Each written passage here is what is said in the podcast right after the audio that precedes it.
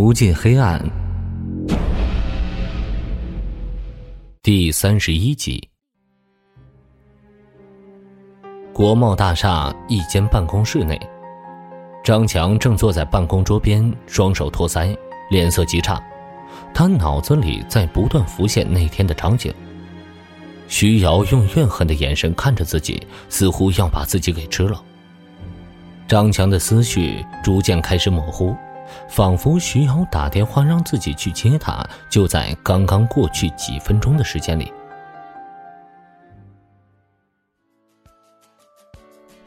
徐瑶走进大厅，很激动，就像刘姥姥进大观园一样，四处张望，不断的惊叹。哇好干净啊！这么干净，根本用不着打扫啊！张强笑了一下，就算是一尘不染，也得定时打扫，不能让脏东西停留在地面超过半个小时以上。其实很轻松。电梯里，张强点亮了关门的按钮。只要保持干净就可以，因为出入这里的不光是普通员工，还有集团企业的老板，他们给我们那么多钱。我们就应该给他们带来舒适的办公环境。电梯一直上升至十八层，停止了。十八层是我们这座大厦的管理层，以后有什么问题都可以来十八层找我。哦。徐瑶已经惊讶的说不出来话了，四下打量着。你现在要带俺去去哪儿啊？张强把编织袋提到自己的办公室里放下。我带你去我们的总经理办公室，让他认识一下你。越往走廊深处走，越能听清楚男人的咒骂声。妈的，都他妈拖了几天了，还找不到？你知道吗？那个人现在已经快疯了。如果再不找个给他，我们这几年的合作关系就要崩了。瓮声瓮气的男生，这不是管得严，下面的人不好处理。不过，唐总，你放心，我会想办法。唐鹏，如果你今晚空手而归，看我不！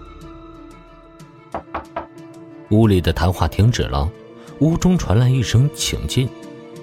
张强走过去，打开门，侧着身子探进去。上次和唐总说的，那个十八岁刚成年的女孩，她现在已经到了。你看看，要是可以，我就带她去宿舍。安排她明天的工作。张强示意徐瑶可以进来。等徐瑶进入办公室后，他把办公室的门关上。屋里开着很低的空调，有些冷。徐瑶把衣服紧了紧。十八岁。唐国强起身走到女孩的面前：“你真的有十八岁？”唐国强看着徐瑶的眼神中带着隐约的欲望。吓得他钻到张强身后，怯生生的看着胖男人。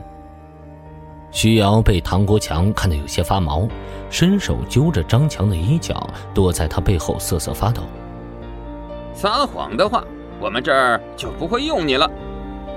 唐国强听过张强曾经介绍过女孩的情况，因为家里贫困，父亲打散工勉强维持家用，弟弟还要上学，妈妈重病。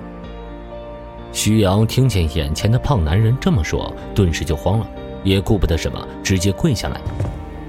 唐经理，俺需要这份工作，如果俺没有这份工作，俺的家真的要完了。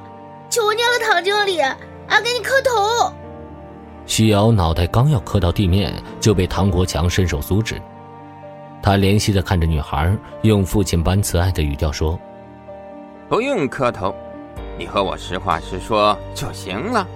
徐瑶跪行到唐国强的脚边，抱着他的腿。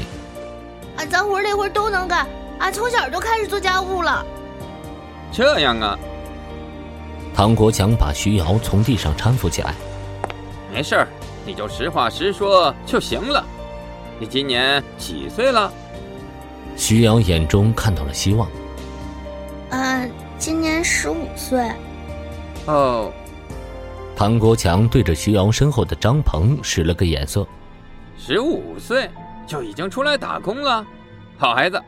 那你能做什么呢？张鹏的左手从口袋里掏出一个玻璃瓶，右手掏出一个手帕，把玻璃瓶打开后，用手帕包裹住瓶口，翻转一下，玻璃瓶里面的液体附着在手帕上。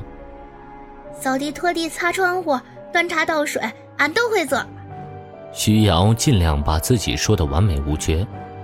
如果需要，俺可以帮你们洗衣服，什么事俺都能做。哦，小小年纪就会做这么多事儿，我的女儿现在什么都不会做。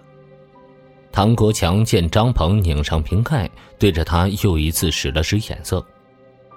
那行吧，明天就可以上班。张鹏，带他去宿舍。张鹏走上前，一只手拍在徐瑶的肩膀上，右手握着手帕，直接盖在了他的口鼻处。徐瑶就感觉自己嘴边突然湿了，一股刺鼻的气味钻入呼吸道。他想挣扎，可是越是挣扎，吸入刺鼻的气味就越重，周而复始。徐瑶在张鹏的怀中挣扎，脏破的帆布鞋踢到了唐国强的裤子。他不觉得脏，也并不觉得疼，甚至感觉有些舒服，就像心中有一块大石头落下来一般舒服。十多秒钟后，徐瑶不动了。唐国强蹲下来看着徐瑶的脸蛋儿，果然是南方出美女呀。唐国强伸手摸了摸徐瑶的四肢，果然是经常劳动的人，身体很紧实，就是这手有些糙，不过可能会刺激到他的神经吧。张强惊愕地看向徐瑶，他的手微微攥紧。可能这辈子都不会忘记刚才徐瑶惊恐万状看着自己的眼神了。徐瑶的裤子向下滴水，唐国强嫌弃的走开。你们两个人快点带他去，你们知道他喜欢玩什么情趣？学生装嘛，我知道，绝对不会出错。张强，快过来搭把手。张鹏把女孩的胳肢窝架起来，你抓住她的腿。先带到你的办公室。张强看了眼走廊，似乎没什么人走动。本来就没什么人走动，这层楼今天只有他们三个人。除非有谈合作的时候，才会有人在这办公。而且这一层的监控区域，总经理办公室和人事部有一片盲区，完全不用担心会被拍摄到。张鹏等急了：“你还愣着干嘛？”徐瑶被张鹏他们抬走，走廊里传出爽朗的笑声。哈哈哈哈！今晚恭候您的大驾哦。欲知后事如何，请收听《无尽黑暗》的下一集。本节目由 FaceLive 声势工作室倾情打造，FaceLive 声势工作室声势最擅长，祝您声名千里扬。